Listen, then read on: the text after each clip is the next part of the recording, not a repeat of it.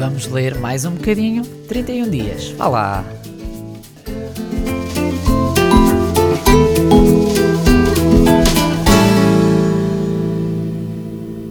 Olá a todos, o café desta semana está agora a ser servido. Posso dizer-vos que esta semana foi um bocadinho mais difícil, sabem? Estou a tentar arranjar maneira de gerir o podcast de maneira a poder deixar alguns episódios já gravados com alguma antecedência. Isto porque em breve eu vou ser operado e não é nada grave, não se preocupem. Mas uma vez que durante algum tempo não vou conseguir gravar, gostaria de deixar-vos alguns episódios já preparados assim de antemão. Em todo o caso, enquanto eu refletia sobre esta questão da preparação, sobre estar preparado, lembrei-me da importância de lermos a Bíblia todos os dias. Ela é o nosso alimento, como diz em Mateus 4.4. E uma vez que precisamos dele para viver plenamente a vida que Deus nos deu, devemos desenvolver, se calhar, formas adequadas de nos comprometermos com a sua leitura todos os dias. Pois, já estou a ver o porquê do título, não é? Neste episódio eu vou ajudar-vos com algumas dicas de leitura diária da Bíblia, para poderem tirar o máximo de partido do vosso tempo com Deus. Claro que são dicas pessoais e que funcionam para mim, mas eu acho que podem ser úteis para toda a gente. Neste episódio eu centro-me mais, talvez, na forma de o fazer. Depois, mais tarde, quem sabe noutro episódio, eu posso dizer-vos como é que faço em termos de conteúdo. Se escrevo ou não na Bíblia, a resposta é sim. Se faço sublinhados, como, etc. Mas bem, sem mais demoras, vamos, mas é ao cafezinho, senão ele fica frio. Uma das coisas que mais me atormenta, entre aspas, é não conseguir uh, pensar da maneira como Deus pensa. Ou seja, não olhar para o mundo com os olhos de Deus, mas olhar com os olhos da minha visão humana, que é limitada e que é falível. Isto agora é desadequado à nossa nova natureza cristã. É incompatível. Um cristão que deseja andar como ele andou deve aspirar a querer pensar como ele pensa. Claro que nós nunca teremos a compreensão ou a sabedoria de Deus na sua totalidade, mas somos convidados a procurar e a buscar sempre que possível. Em 1 Coríntios 2,16 diz que nós temos a mente de Cristo, nós passamos a ter a capacidade de pensar como Ele, mas não podemos fazer sem informação. Nós não conseguimos pensar de acordo com o que Ele pensa sem informação que nós ainda não conhecemos nem recebemos. Pensem, por exemplo, no exemplo de uh, Pedro. Quando ele conheceu Jesus e o Pedro, mais tarde, que está a escrever cartas, ou até um pouco depois, no ministério de Jesus, são duas pessoas uh, diferentes. Uh, um já tem nova informação, um já sabe aquilo que Cristo pode fazer na vida das pessoas e já age com base no que ele sabe. Em Romanos 12,2, que é um dos meus versículos favoritos, diz: Não se conformem ao padrão deste mundo, mas transformem-se pela renovação das vossas mentes, para que possam comprovar qual a boa, perfeita e agradável vontade de Deus. Ora, nós não mudamos hábitos de um dia para o outro, nem desenvolvemos hábitos assim do nada. O dicionário define hábito como uma prática frequente ou como um costume. Mas criar hábitos de forma intencional, com o objetivo de renovar a mente, como ler a Bíblia, requer intenção e disciplina. Esperar que nos apeteça ler a Bíblia não é uma boa estratégia, acreditem, eu já tentei várias vezes. Um, uma boa solução para este problema é programar um horário ou um momento do dia para a leitura da Bíblia.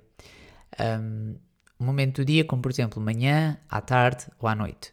Há pessoas que podem ver nisso uma falta de espontaneidade, mas na verdade este, entre aspas, tomar café com Deus é como combinar tomar café com os nossos amigos. Nós escolhemos uma hora, um local e damos toda a atenção àquela pessoa naquele momento.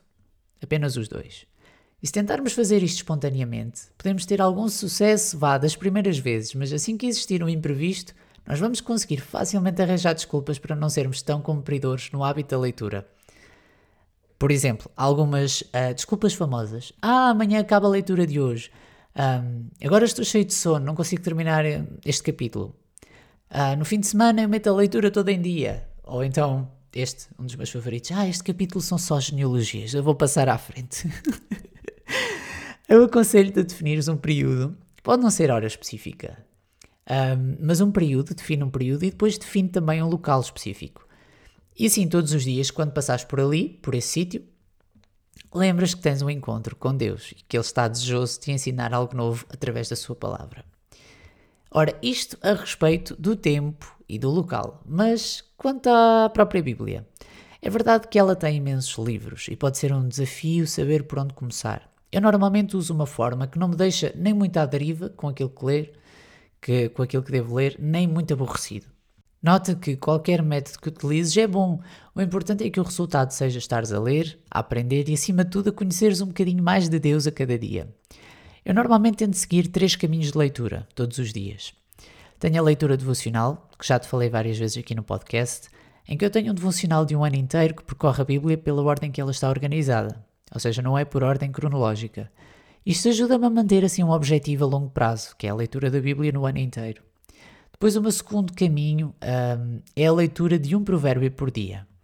Assim, tenho uma visão acerca de como aplicar princípios bíblicos à vida diária. E os, os provérbios são excelentes mesmo por causa disso. Uh, permitem navegar situações do dia a dia com sabedoria e abrangem todas as áreas: família, amizade, amor, dinheiro, negócios, motivações, tudo o resto. E esta leitura é particularmente interessante porque pode ser repetida todos os meses, uma vez que existem 31 provérbios. Finalmente, o meu terceiro caminho de leitura é livre, ou seja, é baseado em alguma coisa que eu, uh, em que eu me tenha interessado, que eu tenha ouvido, que eu tenha visto, uma pregação, uma música, podcast, qualquer coisa. Depois eu resolvo investigar um bocadinho mais e ler esse texto no respectivo contexto. Eu descobri que, para mim, estas três formas de leitura em conjunto, mas não precisam de ocorrer todas na mesma sessão de leitura, por exemplo, posso dividi-las em vários períodos do dia, mas elas todas em conjunto ajudam-me a manter o hábito uh, de ler a Bíblia. Se falhar uma delas ou duas delas, normalmente tenho sempre algo a que me agarrar e não passo uh, praticamente um dia sem ler a Bíblia. Atenção, eu não quero que pensem que o facto, a importância de ler a Bíblia diária, não sei o que, é algo religioso e tem que ser e nha, nha, nha. Não. O objetivo de ler a Bíblia diariamente, para já, é uma opção vossa mas para vosso, mas para vosso benefício. Um, e depois é importante porque ajuda a conhecer mais quem Deus é e a forma como Ele age. Um, mas não é nenhuma imposição religiosa, é algo que vocês um, e nós todos devemos ter interesse em cultivar e perceber a sua necessidade.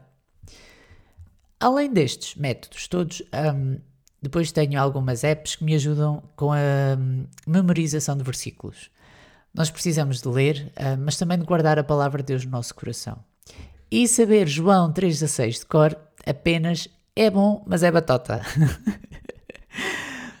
um, além do versículo do dia que recebo através da app da Bíblia, que vocês devem conhecer, a da YouVersion, tenho também uma em que é possível personalizar o que eu quero que ela me envie e a que hora do dia.